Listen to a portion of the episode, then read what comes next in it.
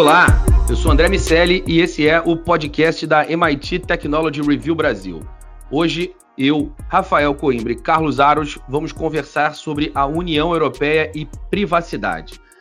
Mas, para ajudar a gente a entender essa história toda, convidamos o Fabrício da Mota Alves, que é advogado, professor, representante do Senado no Conselho Nacional de Proteção de Dados e nosso colunista aqui na MIT Technology Review Brasil.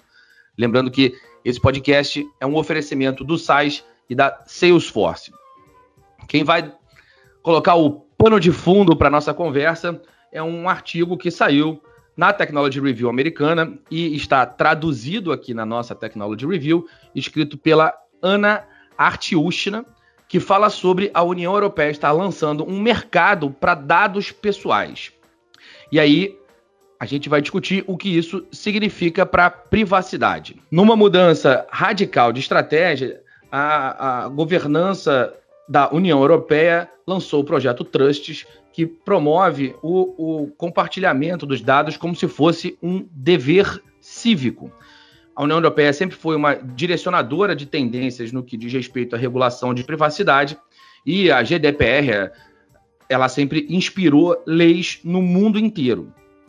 Essa nova estratégia sugere uma abordagem radicalmente diferente do que vinha sendo executado e direcionado até agora, e entende que os dados podem ser monetizados. A ideia é lançar um mercado pan-europeu de dados pessoais. O projeto Trusts é uma iniciativa que deve ser implementada até 2022 e a, a gente vê essa mudança, segundo a autora do artigo, essa mudança de visão.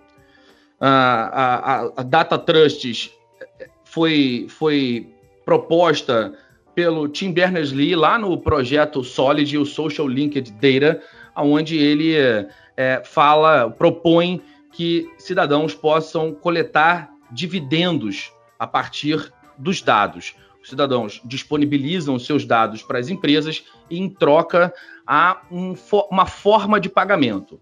Ah, o projeto Trusts ainda, na, na, no texto, segundo a, a, autora, ainda não é muito claro sobre é, como se vai garantir transparência nesse processo e nem qual vai ser esse modelo de monetização. E é, e, e a, a, autora vai, enfim, versando sobre, sobre o fato e coloca questões como o, o que aconteceu nos Estados Unidos há relativamente poucas semanas, quando o, o Congresso ouviu os líderes das quatro maiores plataformas ah, de publicidade e aponta algumas diferenças de visão entre o que a União Europeia teve até então e a visão americana. É, de uma maneira geral, existe a visão nos Estados Unidos que os dados são, de alguma maneira, mais associados à empresa que produziu esses dados. A União Europeia, até agora, sempre teve a visão de que os dados eram quase que um direito humano, ou seja, pertenciam ao indivíduo, e tem uma abordagem é, chinesa que associa os dados, o uso desses dados ao Estado. A gente ainda não consegue saber exatamente qual vai ser o valor é, gerado por esse, por, por, esse projeto, e a, a, autora termina dizendo que só é, o tempo vai dizer se vamos garantir é, essa promessa, se, se essa vantagem, o valor vai realmente ser entregue. Queria perguntar para o meu amigo Carlos Aros quanto custam os seus dados? Olha, no cenário atual, não muita coisa, né? Tem um monte de empresa aí fazendo o que quer com ele, eu não recebi nada. Eles estão ficando milionários e é, eu só estou participando disso, sou um sócio dessa empreitada dos gigantes da tecnologia, das redes de farmácias, da concessionária, de tudo quanto é lugar, e eu não participo de nada na receita que é gerada. E, e pensando é, na proposta, é interessante, aliás, né, André? Já tivemos várias conversas a respeito disso, de, de como as pessoas poderiam ser é, é, remuneradas, né, receber os dividendos aí pelos, pelo uso dos dados, pela, pela receita que é gerada a partir do uso dos dados, e é um caminho. Há uma série de, de, de, de, enfim, de dúvidas a respeito de como isso se viabilizaria, especialmente porque você tem que abraçar é, a, a sociedade como um todo, você tem que incluir todo mundo nesse mesmo balaio e entender que isso não, não é algo que está relacionado única e exclusivamente às empresas de tecnologia. A gente está falando sobre todos os setores. Os dados hoje são é, as bases de sustentação para todo e qualquer negócio. E aí, acho que vale a pergunta para o Fabrício da Mota Alves, que é o nosso convidado aqui nesta edição do nosso podcast, que é o seguinte: Fabrício, você que acompanha esse debate sobre proteção de dados pessoais, sobre privacidade uh, no mundo todo, vê com bons olhos iniciativas como essa que esse artigo uh, se propõe a discutir? Oi, oi Aros, André, prazer estar aqui com vocês. É, olha, eu, eu eu tenho uma resistência muito grande de dar uma opinião sobre o que é bom e o que é ruim, sobretudo quando a gente não tem tanta informação disponível. É, eu, eu, sou muito cauteloso nesse aspecto, porque eu vejo que muito do que nós estamos é, vivendo são, é, é, fruto de transformações sociais. Né? E esse movimento da União Europeia, ele é muito curioso, vou colocar dessa forma, ele é muito curioso. Sobretudo porque a própria União Europeia, como o André mesmo colocou, ela reconhece expressamente o direito à proteção de dados como um direito fundamental. Né? A Carta de Direitos Fundamental, Fundamentais é, da Europa, ela prevê, em um dos seus artigos, o direito fundamental de proteção de dados de todo cidadão europeu.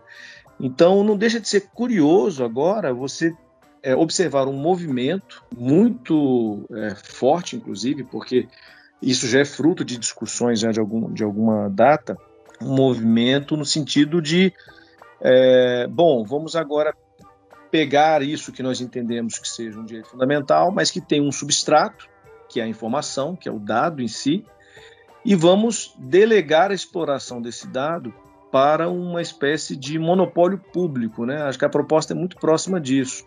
É, e talvez o que a gente deva tentar entender é o contexto em que tudo isso se dá eu percebo muito que há uma, uma intenção. Bom, primeiro, há um reconhecimento de que o mundo não está conseguindo lidar com as big techs. É, o mundo está tendo dificuldades de lidar com as big techs que foram construídas e que se potencializaram em cima da exploração de dados pessoais. São empresas privadas que cresceram ao ponto de se tornarem gigantes é, de poder econômico, mas não somente isso. Né? Acho que o grande, a grande questão em torno dessa, dessa discussão é o poder que se extrai do dado em si, para muito além de um poder econômico. E eu acho que essa visão que a União Europeia e a União Europeia tem de ser observada, porque veja, a regulação de dados pessoais no mundo está se transmutando para a regulação europeia. Então, pode-se dizer que a União Europeia está se tornando o regulador mundial de dados pessoais. O Brasil tem agora a nossa, a, a nossa Lei Geral de Proteção de Dados, que é um fruto escancaradamente explícito da, da visão da visão da Europa, não da Europa, da União Europeia.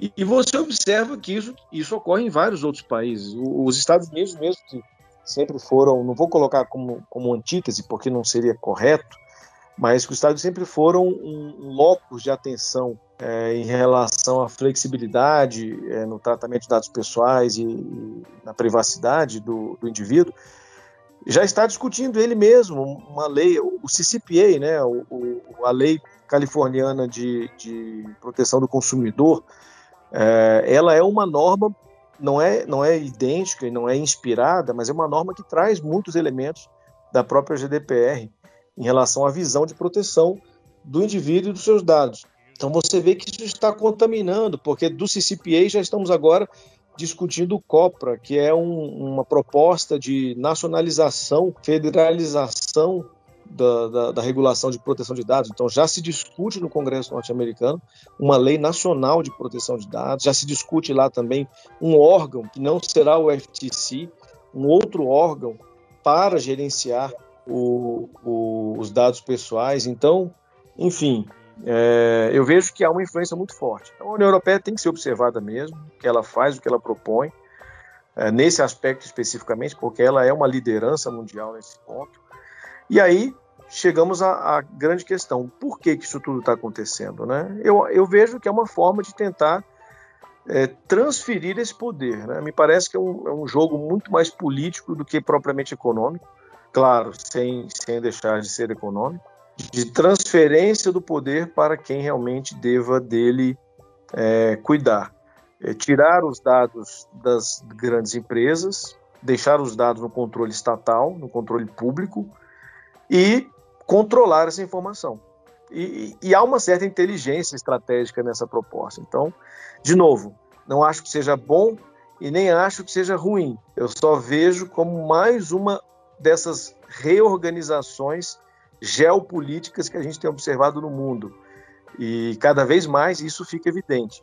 E nesse ponto, eu acho que o grande recado para o Brasil, que ainda está engatinhando nesse aspecto, vai na direção de que, olha, preste atenção no dado, preste atenção no dado, porque é, se você não está levando a sério a LGPD, se você não está levando a sério a NPD, enfim, você não está enxergando o que está acontecendo no mundo, porque o mundo já está discutindo ali o, a versão 7.0 da discussão de proteção de dados, enquanto vocês estão aqui ainda é, começando essa brincadeira. E eu acho que isso tem que ser levado realmente muito a sério e urgentemente, viu, Aros? Eu acho que tem que ser para ontem. O Rafa, deixa eu botar o Rafa aqui na, na, na conversa.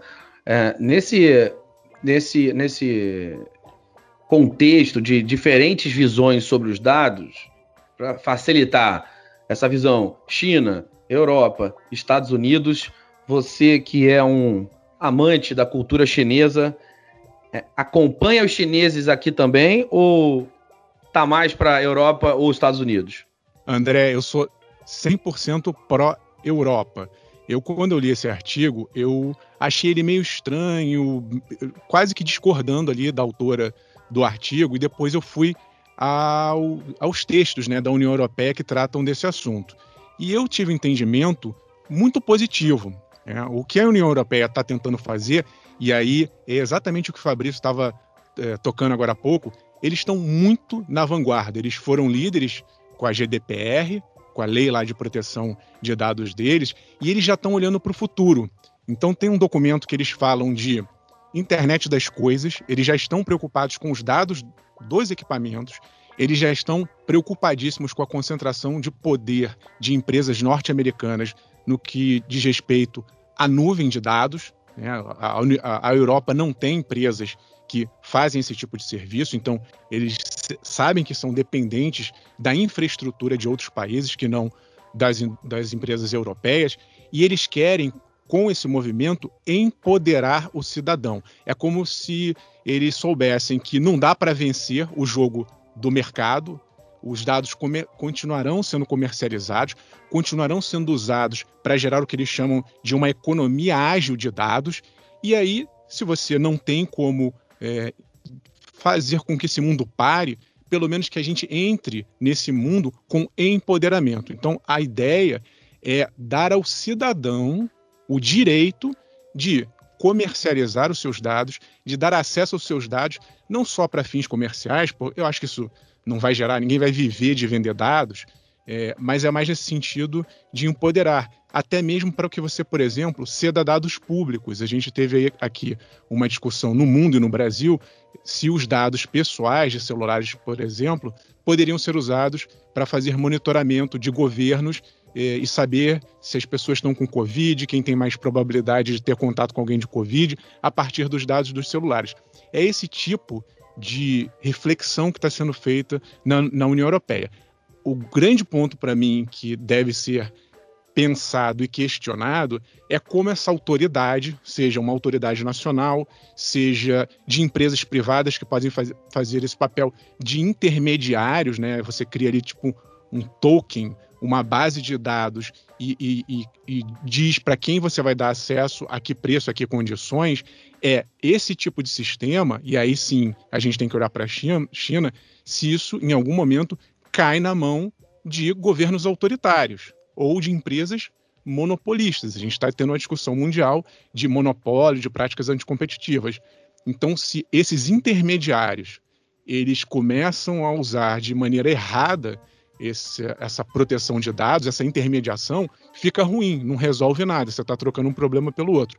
Talvez a solução, e aí eu acho que é por aí, seria criar mecanismos bem é, descentralizados, autônomos, no sentido do blockchain. Mas isso é uma discussão lá para frente. Ou seja, resumindo, a ideia eu acho muito boa. Se ela vai ser aplicada da melhor forma, não sei, porque a própria GDPR é, que está rolando na União Europeia não está conseguindo ser executada, porque eles mesmos admitem que não há mecanismos para controlar. Né? Voltando aqui para o Brasil, a gente está vivendo aí um, um, problemão. Temos a, a nossa LGPD, a nossa própria lei, que foi inspirada na europeia, que está, entre aspas, valendo, mas tem uma série de buracos, e eu queria até ouvir do Fabrício como é que a gente está no Brasil, né? A gente tá, tá, estamos, parecia que estávamos na frente, na vanguarda, junto com a Europa, mas de uma maneira, de uma hora para outra, a gente ficou para trás, né? Mas é exatamente esse o ponto. Nós tivemos aí uma, uma visão interessante, a gente conseguiu uma mobilização social, política, criamos a LGPD, mas afinal de contas, quão importante é, é uma legislação, quão, quão importante uma legislação pode ser? Tanto quanto a sua execução. Na verdade, esse é o ponto. E como está a execução da LGPD no Brasil? Claro, a lei não está em vigor perfeitamente, não seria nem justo é, a gente cobrar execuibilidade de legislação que não está vigente. Mas o ponto não é esse. O ponto é, nesses dois anos aí de vacância da lei, que foram conferidos pelo Congresso, para que a sociedade, o que inclui também o próprio Estado, o próprio governo, pudesse se organizar em relação a isso, como é que nós estamos hoje? Bom, o primeiro ponto que eu queria colocar, eu sempre faço questão de fazer esse desabafo, e infelizmente ele não ecoa, mas eu continuo insistindo. Estamos discutindo políticas públicas baseadas em regulação de dados sem dados. Isso para mim é um absurdo, sem tamanho. Não temos nenhuma pesquisa, nenhuma estatística, nenhum órgão oficial do governo, nenhuma instituição é, de credibilidade nacional, realizando pesquisas sobre a quantas anda a, aderência dessa legislação na sociedade. Estamos falando já na, na terceira prorrogação da lei, é, da entrada em vigor da lei, é, sem saber quantas empresas no Brasil estão adequadas, sem saber quantos órgãos públicos, quantas prefeituras, quantos cartórios. Não, não temos nenhuma informação, nós vivemos um apagão de dados mas vamos legislar sobre eles, vamos insistir, mas sem dados. Então, assim, isso é um desabafo que eu, eu sempre faço questão de fazer, porque para mim é, demonstra a falta de racionalidade pública é, e vou colocar até social em termos de, de planejamento estratégico. O Rafael colocou aí a, a, a, relevância desse debate na Europa. Quer dizer, a Europa já está olhando é, 20, 30, 40, 50 anos lá na frente, nós, nós não conseguimos olhar nem para trás nessa questão. Então, isso fica muito difícil de a gente fazer qualquer tipo de projeção. É como se eu tivesse que opinar sobre uma, uma pequena família cuja governança doméstica é caótica e eu tivesse que dizer, olha, como é que vai estar essa família daqui a 10 anos? Eu diria provavelmente que há um risco imenso de, de ter desemprego, de ter divórcio e uma série de outras consequências que a falta de planejamento é, pessoal de cada, de cada indivíduo ocasiona num, num, grupo qualquer, que seja um grupo familiar. Então, projeta isso para uma, uma instância macro, como a sociedade. É, o risco é esse. Nós não temos. Então, como é que estamos hoje em termos de LGPD, em termos de proteção de dados? Estamos num cenário caótico ainda, não há um controle, não há, não há uma rédea nesse assunto. Nós não temos uma visão é, que eu acho que deve partir do Estado. Eu, eu, vejo que o Estado tem um papel preponderante nesse aspecto. Deve partir dele a, a visão de política pública de proteção de dados, de política estratégica, de defesa estratégica é, em termos de dados Nós estamos aqui vivendo a pandemia, estamos vivendo uma transformação digital forçada, né, uma expressão que eu acho que é muito pertinente, é, mas não há nenhum debate é, majoritário, abrangente, ampliado, em termos das, das condições de seguranças mínimas que isso deveria é, provocar. É, eu vejo alguns, algumas empresas públicas, algumas estatais, eu vejo alguns bancos públicos estão preocupados muito com isso, porque já tem uma governança de, de informação, de dados, não só dados pessoais, mas de dados em geral, em função dos seus setores que, que de atuação já são bastante regulados. Então existe uma preocupação mínima em relação a isso. Claro que segurança cibernética é uma preocupação que o governo também está atento. Mas, enfim, ao mesmo tempo, é, a gente observa um nível de vazamento de, de informação cada vez maior. É, agora mesmo tivemos um debate sobre, estamos tendo um debate sobre é, quem seria a melhor autoridade de dados. Né? O CAD será a melhor autoridade? Perfeito, o debate é muito legítimo, o CAD tem uma, uma, capacidade imensa, mas não é disso que trata. A questão é como que esse debate foi, foi trazido a público? Por força de um vazamento. Então, é, a medida provisória lá atrás, que, que criou a autoridade em 2018, a lei foi sancionada em agosto, a medida provisória veio em dezembro, um dos últimos atos do presidente Temer. Ela vazou dois dias antes de ser publicada no Diário Oficial. Então, assim, como é que a gente consegue imaginar é, que esse país vai levar esse assunto a sério com essa visão, com essa realidade, aliás, não é com essa visão, com essa realidade atual? É muito difícil a gente discutir isso. Volta e meia você tem notícias de prefeituras, de, de, até de delegacias que foram invadidas por hackers, é, ransomware e, e, vários outros problemas típicos da, da, da, custódia de dados, de informação que a gente, que a gente observa. Então, os gaps são, são muito grandes, Rafael, é, são muito grandes e eu acho que precisamos realmente de pessoas que estejam preparadas para elaborar essas políticas e implementar essas políticas, porque hoje eu não acho que isso esteja com uma aderência muito grande, não, sabe? Essa questão da, da privacidade, da segurança e da solução que o Rafa apontou, evidentemente privacidade e segurança vão ser uma questão importante eh, nesse processo, inclusive se a gente levar em consideração espionagem entre países, vide o que supostamente aconteceu agora em relação à vacina da Rússia, todo esse embrólio que, eh, enfim, a humanidade está vivendo, o, o Solid, o Social Linked Data, o projeto do Tim Berners-Lee, que, enfim, tem bastante autoridade para falar sobre o assunto, afinal, montou o projeto sobre o qual se baseia a própria internet. É, o Solid tem essa pegada, Rafa, de descentralizar, é, de, de usar uma espécie de blockchain para armazenar os dados.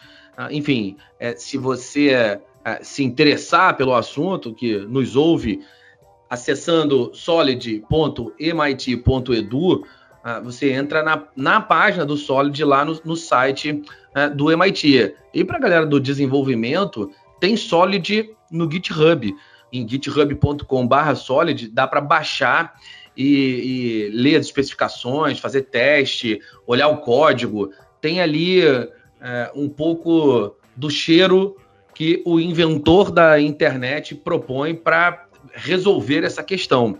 A, o, o, próprio MIT tem falado muito sobre a dificuldade de se emplacar essa visão, mas é, talvez o que falte seja uh, o Estado ou, ou, a União Europeia ou alguém que tenha essa autoridade no fim das contas, de chancelar um projeto como esse, uma visão como essa, talvez não vai ser e provavelmente não vai ser exatamente o Solid se prevalecer essa visão da União Europeia, mas alguma versão parecida com isso. E, e eu também entendo que essa centralização é bastante perigosa para os dados.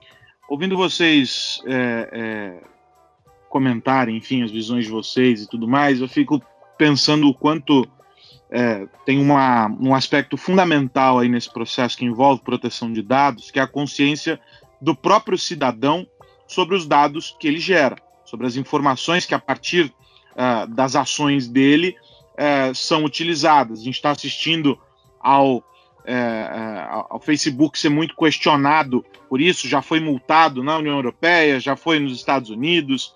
O Mark Zuckerberg teve agora uma nova rodada de é, depoimento à Federal Trade Commission falando sobre é, as ações da empresa e, claro, sempre volta a questão é, das ações, uso dos dados, mídia, o Cambridge Analytica sempre fica como uma sombra é, e tudo mais. E aí você tem outras empresas que acabam também entrando nessa mira.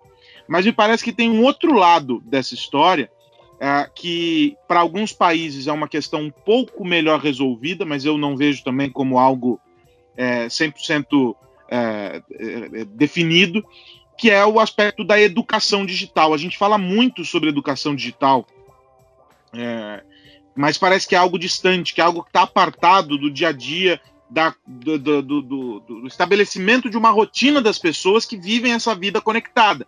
Ou seja, a maior parte da população. É, a educação digital ela tem que começar desde muito cedo, no primeiro contato com, com, com as tecnologias, e ela não diz respeito só a você se proteger é, de um ataque hacker. É sobre como você se comporta nesses ambientes, sobre ter noção uh, dos efeitos, das causas e dos efeitos. E a LGPD, eu cheguei já até a comentar isso também, a LGPD, para mim, é, traz um debate importante é, sobre essa conscientização, sobre é, o papel de cada um de nós enquanto agentes da proteção de dados. Né? Quando a gente vê é, iniciativas como essas sendo discutidas, vê a União Europeia colocando sobre a mesa, trazendo outros é, atores para esse cenário, é, é, claro, tem todos os aspectos que, que, vocês mencionaram. O Rafa fez uma descrição é, é, excelente sobre as implicações, mas eu acho que a gente não pode perder de vista que, independentemente da resolução que se chegue lá na frente, tem um, um, um ponto importante que é o debate foi levantado. As pessoas agora já começam a falar sobre o assunto. Saiu uma pesquisa recente, a gente ainda precisa avançar muito. Tem menos de é, 5, 6% da população que sabem exatamente o que é a, a proteção de dados. Isso falando no Brasil. É, há outros indicadores sobre o, o mundo, mas veja, a gente precisa avançar nesse aspecto importante da educação e da conscientização, porque ele é tão fundamental quanto a lei. Porque as pessoas não tiverem a consciência de que um programa como esse que está sendo proposto pela União Europeia existe, de que há um marco legal aqui no Brasil sobre proteção de dados, elas não vão fazer nada a respeito. Né? Não serve de nada criar tudo isso sem que a gente discuta num, numa esfera um pouco uh, mais mesa de bar, né? Os assuntos eles se tornam realmente importantes quando eles estão sendo discutidos na mesa de bar. O Supremo agora já tem a sua composição discutida na mesa de bar. É, todo mundo sabe o nome dos ministros é, do, da, da, da, República, mas ninguém sabe é, o, o que se fala e o que se pode fazer sobre proteção de dados. E aí é por isso que a gente continua caindo nos mesmos problemas, as empresas fazem o que querem, o governo se omite, a gente tem uma série de questões aí. Eu não sei é, é, como a gente pode caminhar mais do que a gente já avançou, mas com certeza é uma longa jornada que precisa ser percorrida, né? Raros. Até nisso a União Europeia está na frente. Nesse projeto todo que a gente discutiu aqui, existe um tópico específico para educação da população. Eles pensam em tudo. E tem um outro ponto importante que a motivação financeira, dependendo de como esse desenho acontecer, seja em créditos de impostos, seja em créditos para o próprio mercado, se o mercado ah, se inserir nesse contexto, pode ser um, um belo argumento para, enfim, estimular a conversa na mesa de bar. Agora sim, vou virar a, a chave e perguntar para o Rafa o que, que ele trouxe de notícia sobre essa semana. Lembrando que esse podcast é um oferecimento do SAIS e da Salesforce. É uma notícia, André, que tem muita relação com o que a gente está discutindo aqui, porque envolve regulação, legislação. Por pouco, Uber e Lyft, que é a grande concorrente do Uber em alguns lugares, principalmente na Califórnia, por pouco essas duas empresas de transportes por aplicativos não encerraram as suas operações na Califórnia onde o Uber nasceu. Olha só que coisa interessante.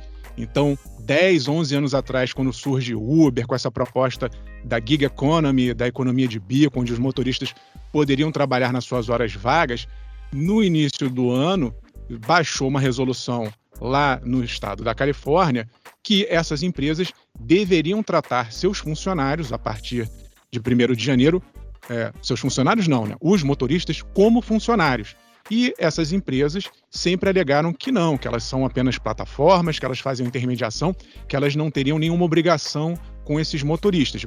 Mas foi determinado que elas, por exemplo, estabelecessem uma espécie de um salário mínimo, que eles, os, os motoristas pudessem é, tirar um, ter uma folga é, em, em, caso de doença, né, uma, uma remuneração se eles ficassem doentes, que tivessem hora extra. Tudo isso foi determinado é, que essas empresas criassem um plano para que acontecesse. Não aconteceu, essas empresas foram ali dando um jeito, empurrando com a barriga para ver se ganhavam tempo. E aí, mais recentemente, teve um endurecimento. Foi dado um prazo até quinta-feira da semana passada para que essas empresas se adequassem a essa imposição da, das autoridades locais. E Uber e Lyft falaram o seguinte: se isso acontecer, a gente fecha, acabou, porque a gente não tem como manter esse tipo de operação com essas exigências.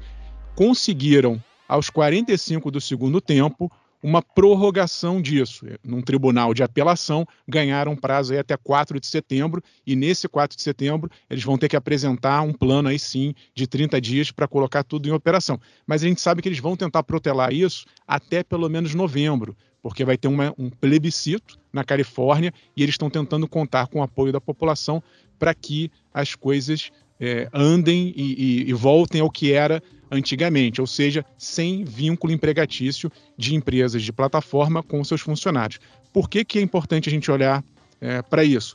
Porque se isso está acontecendo no berço da inovação, da tecnologia, onde surgem essas empresas e está tendo esse movimento rebote, é, que é muito prote protetivo no sentido de, de, dos direitos dos trabalhadores, a exemplo do que acontece na União Europeia, nos Estados Unidos, em algum momento essa discussão vai chegar no Brasil. Vai ser questionada aqui no Brasil também por que, que isso não está acontecendo. Tivemos recentemente os, os entregadores é, de aplicativos reclamando dos baixos salários, das péssimas condições de trabalho durante a pandemia. Então, vamos ter essa discussão aqui. E é sempre assim: surgem as inovações, surgem as disrupções e depois as regulações vão tentando encontrar um equilíbrio para que o mercado caminhe e seja uma relação boa para empresas e para os trabalhadores. O que, que vai dar nisso a gente vai acompanhar aqui na MIT Technology Review.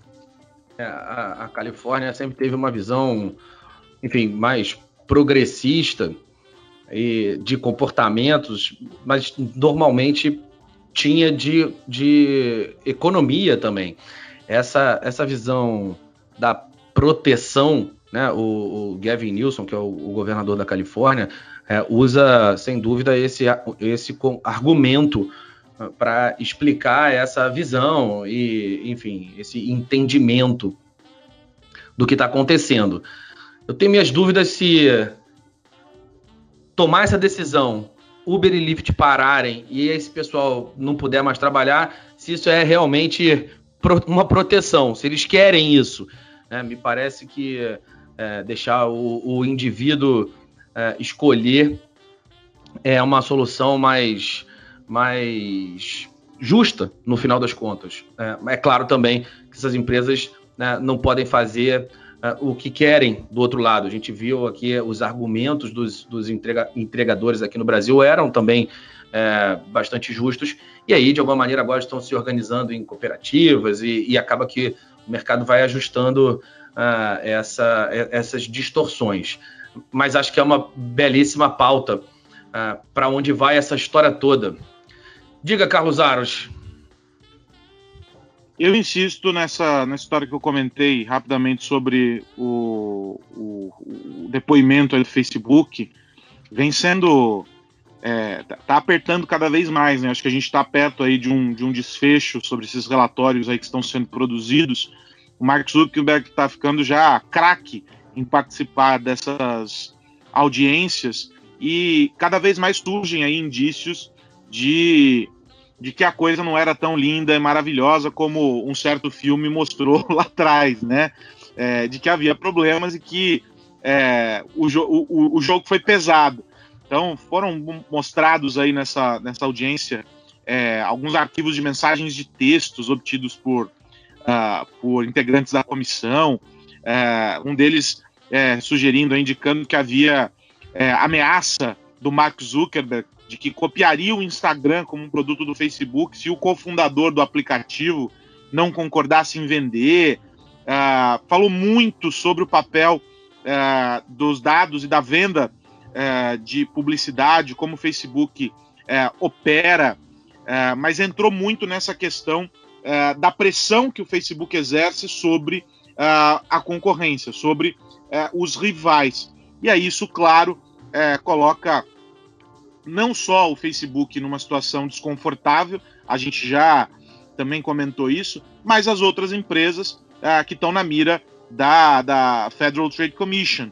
Tem aí uh, uma, uma, um espaço para argumentação, eles, uh, o Facebook tem, tem respostas para algumas das questões, mas não dá para negar que ele usa a força que tem para se valer aí de um espaço, de uma conquista de um espaço cada vez maior no mercado. O Facebook lá atrás foi multado, né, em 2018, acho que 2019, se não me engano, pela comissão, é, por causa daquela investigação envolvendo é, a Cambridge Analytica e violações de privacidade. O Facebook vem sendo muito cobrado sobre isso lá nos Estados Unidos, vem sendo muito cobrado na Europa é, sobre essa questão, já com algumas ameaças e tudo mais. E aí agora também vem é, tentar fazer a meia-culpa, dizendo assim: olha, não, nós vamos é, colocar o, o, o, usuário como uma, uma forma, é, como, como tendo mais poder sobre os seus dados, vamos colocar ele em primeiro plano e tudo mais. Ele diz que há compromisso uh, de mudar tudo isso. O WhatsApp é, também está tentando, como parte da, da empresa, né, tenta corresponder. Alguns usuários aí receberam é, notificações nessa semana sobre privacidade dentro da plataforma. Teve gente muito assustada. Pô, mas peraí, o, o WhatsApp tá, tá mandando uma notificação aqui. O que, que, será que mudou? Mas o WhatsApp já tentando mostrar, não, olha só, estamos em, é, em conformidade com a lei. É, esse novo é, aviso aqui de privacidade ele está aplicado por causa do, da, das atividades de tratamento de dados pessoais é, se adequando à legislação brasileira e etc. Então ele faz acenos para dizer que está se, tá se ajustando, mas o Mark Zuckerberg está cada vez mais enrolado. E aí sobra aquela pergunta, né?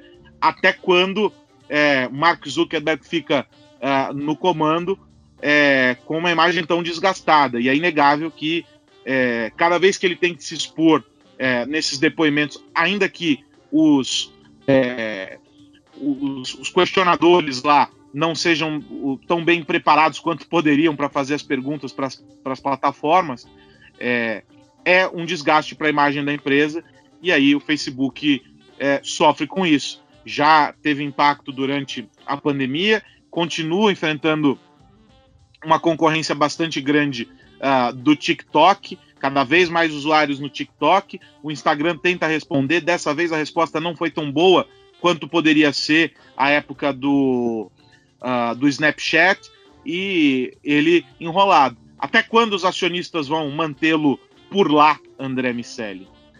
Pois é, essa, essa é uma, uma, uma boa pergunta. A gente falou muito sobre isso no ano passado, o quanto ele tem ainda lastro para se desgastar em todas essas questões aquela filosofia aberta dele de pedir é, mais desculpa do que licença, é, parece que tem um custo alto.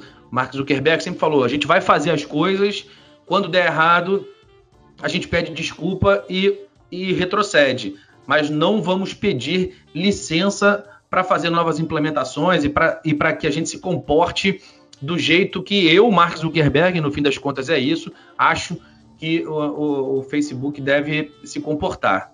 Enfim, é, realmente esse, esse é um contexto difícil para ele, mas vale lembrar que ele tem a maioria ações, das ações, tirá-lo é, não é uma escolha, mas tem que acontecer nesse movimento de pressão que você é, mencionou, Aros.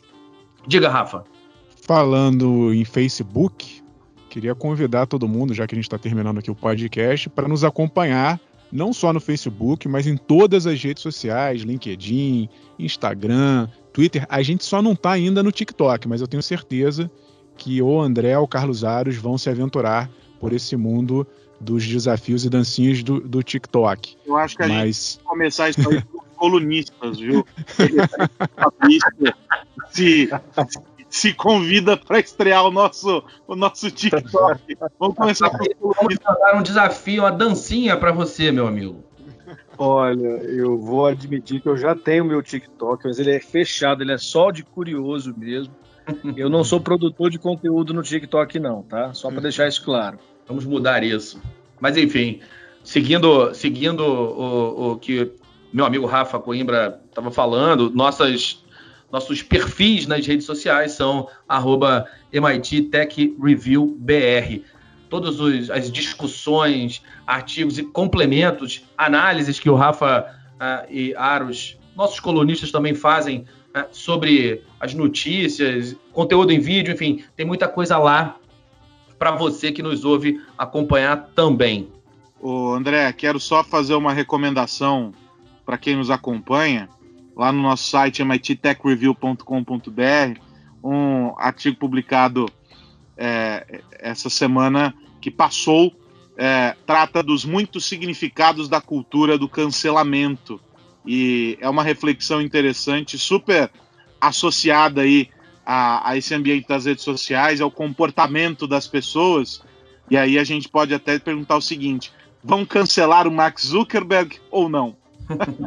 Os acionistas certamente se perguntam. Esse é um artigo realmente muito legal, escrito pelo nosso colaborador Bruno Natal, produção MIT Technology Review Brasil.